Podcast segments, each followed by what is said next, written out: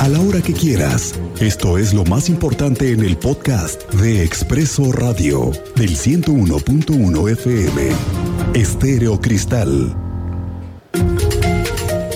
Oiga, pues, ¿qué le cuento? Que hay un tema que está sucediendo con los motociclistas de esta ciudad. Hablemos de los repartidores, de todo tipo de aplicaciones y de utilidades. Hablemos de hombres y mujeres que conducen una motocicleta y forman parte del ejército de repartidores que transitan por esa ciudad. Es un ejército de verdad.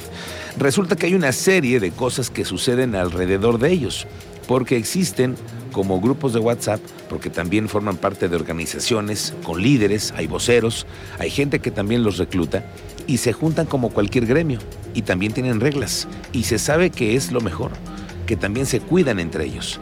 La Policía Municipal de Querétaro los trae en operativos permanentes. Es una queja de todos los días con los repartidores. Porque la Policía Municipal hace revisiones, porque también, ahí le va esta, que también hay muchos robos de motocicletas. Y ahí está el asunto. Esta madrugada, para ser más claro, se dio un primer brote de resistencia del grupo de repartidores en moto contra un asaltante y anoche lo encontraron, se juntaron y lo golpearon. El primer hecho de justicia por sus propias manos de parte de este grupo o al menos que se haga público. Hoy vamos a tocar ese tema con más profundidad porque existen hoy un grupo de miles de motociclistas. Se habla de más de 7 mil que circulan en la zona metropolitana todos los días y ¿Cuántos de ellos han sido víctimas de la persecución de las que hablan por parte de las autoridades? Hoy vamos a tocar ese tema. El teniente Mérida también nos cuenta de lo que sucedió esta madrugada. Teniente, te saludo. Buenas tardes. Muy buenas tardes, Miguel Ángel. Y el efecto, como lo has referido, esta madrugada, uno de los repartidores de distintas plataformas fue víctima o intento de víctima de robo con violencia por parte de unos sujetos que lo amedrentaron con un filero. Este solicita el apoyo de sus compañeros, ellos tienen sus comunicaciones a través de distintas plataformas, acuden a brindarle el apoyo ya que él dio la, la ubicación de Lomas de Querétaro, acuden sus compañeros, ubican el lugar donde estas personas ingresan y ahí se topan con un sujeto, sujeto al que se le recrimina se le reclama, ellos ya cansados de ser víctimas de los constantes robos y refieren ellos mismos ante la inacción y falta de atención por parte de las autoridades policiales, realizaron actividades justicia por propia mano y terminaron increpando a este sujeto. A través de sus cuentas de redes sociales, dan seguimiento a los que han sido víctimas de robo y van denunciando esto de esto. Platicaremos más adelante con mayor detalle en relación a lo que está sucediendo con los distintos repartidores de plataformas en Querétaro, Miguel Ángel. Gracias, teniente. Estamos pendientes. Vamos a meternos ese tema, Luis, porque no podemos dejarlo pasar. Forman parte de la convivencia que tenemos todos los días en las calles y ellos también padecen de situaciones como la falta de alcantarillas. Ellos también han tenido accidentes. Ellos también son víctimas de lo que sucede en algunas colonias en las que ya no quieren llevar en la noche ya los alimentos, cuando tienen pedidos, ya dicen, no, no, ahí ya no nos queremos meter, ya no quieren llevar productos, en fin, también es una problemática que hay que hablar de ellos. Son más de 7 mil los que circulan en esta ciudad y también forman parte del tráfico. Entre hombres y mujeres. Muchos, muchos padres de familia. Bueno, le cuento este tema que le dijimos, vamos a ser muy, muy dedicados. Estaremos dándole seguimiento al juicio en Estados Unidos, en Houston del ex candidato a gobernador por el partido Fuerza por México, Juan Carlos M. Enfrentó ayer su primera audiencia dentro del juicio por diversos delitos que enfrenta tras las rejas. Martínez escuchó uno a uno los más de los cinco cargos de fraude por más de 30 millones de dólares que enfrenta.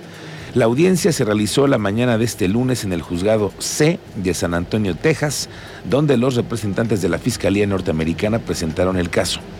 Juan Carlos M. se presentó en el Western District eh, de Texas ante un juez, el juez Benport, y Martínez, de 51 años, de acuerdo con información revelada por el Departamento de Justicia de los Estados Unidos, nuestro ex candidato a gobernador, ¿quién lo iba a pensar?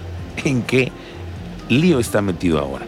Bueno, ¿quién iba a pensar que él habría conspirado para defraudar?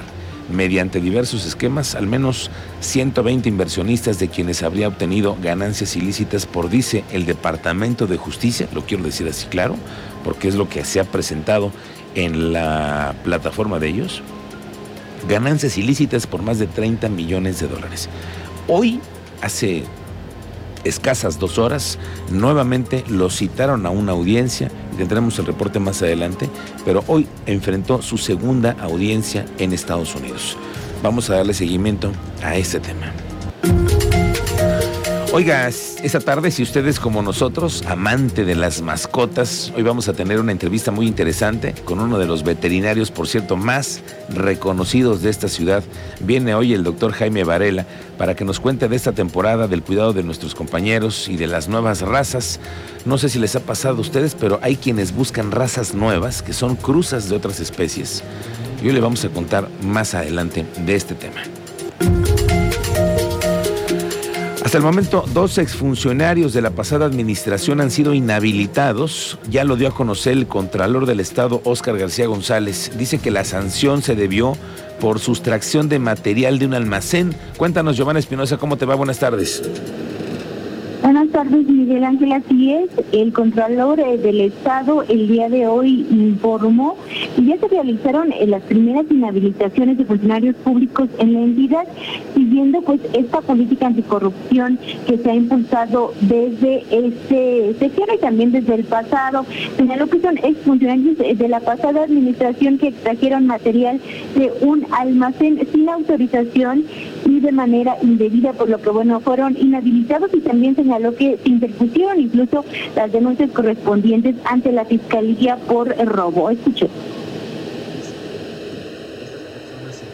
A dicho inmueble sin autorización, en, una, en un horario no autorizado tampoco, no laboral, y sustrajeron diversos materiales como estructuras metálicas, más que nada, para, obviamente, su beneficio, ocasionando con esto un daño al erario del Estado el procedimiento ya estaba iniciado, nosotros nada más nos encargamos de, de concluirlo y en este caso de pedir la resolución correspondiente.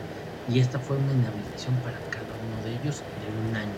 Además de comentarte que ya está en curso la denuncia penal correspondiente por el imposible de Entonces ya será la fiscalía la quien se encargue de determinar la responsabilidad penal de ellos, pero nosotros en lo administrativo.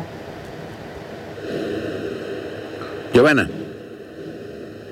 Pues ahí lo que menciona el Contralor eh, del Estado respecto a este caso señaló que esta investigación, por supuesto, se estará dando de manera eh, puntual y estará dando su seguimiento por parte de la Contraloría del Estado.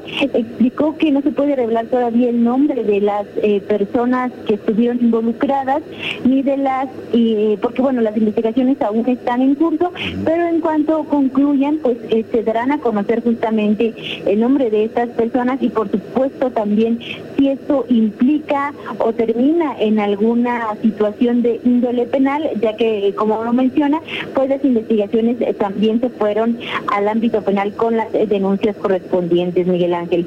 Gracias, Giovanna. Estamos pendientes de estas investigaciones que tenga la Secretaría de la Contraloría. Ya nos había dicho la última vez que vino el Contralor aquí, a esta cabina, le preguntamos sobre casos tan claros como el de Gutiérrez Vadillo, el ex secretario particular que traía pues, una investigación por haber sido eh, pues objeto de un video en el que se le vio con muchos millones de pesos y bolsas en efectivo. Después nos dijo el Contralor aquí que este caso ya estaba cerrado. Bueno, la secretaria de Salud, la doctora Martina Pérez Rendón, dijo que para muchas personas un trasplante es la única alternativa para salvar la vida ante enfermedades como insuficiencia cardíaca, cirrosis, hepatitis fulminante, cáncer de hígado, insuficiencia renal, diabetes y que destruye las córneas. Agregó que en Querétaro esta cultura aún no permea y dice que es tan solo un 10% que está dispuesto a ser donador de órganos lamentablemente, bueno, pues somos una, una población donde esta cultura apenas es incipiente. Estamos trabajando en ello. El Centro Estatal de Transplantes y el propio equipo de trasplantes que tenemos al interior del hospital. En cuanto se identifica algún paciente que pudiera ser candidato, que generalmente pues, pudiera ser esta circunstancia que tú comentas, de algún accidente donde este, pues, la gente es joven, sus órganos están íntegros y pudieran eh, dar vida a otras personas, pues se contacta a, las, a la familia, se hace toda una labor de convencimiento y así afortunadamente ha habido algunas donaciones multiorgánicas. Oiga, le quiero decir que, como lo platicamos hace un momento Luis y yo, eh, el tema del frío hoy en la mañana, las temperaturas bajaron, pero también una nubosidad extraordinaria. Cerraron una vez más las operaciones en el aeropuerto de Querétaro por un banco de niebla. Cerca de las 9.30 de la mañana, el aeropuerto intercontinental de Querétaro informó sobre la poca visibilidad que impedía el despegue y llegada de aviones y se tomó esta medida para salvaguardar la integridad de los usuarios. Cabe recordar que la semana pasada al menos dos días, un par de convocaciones, este centro aeroportuario sufrió afectaciones por el clima que ya se volvieron a presentar hoy martes.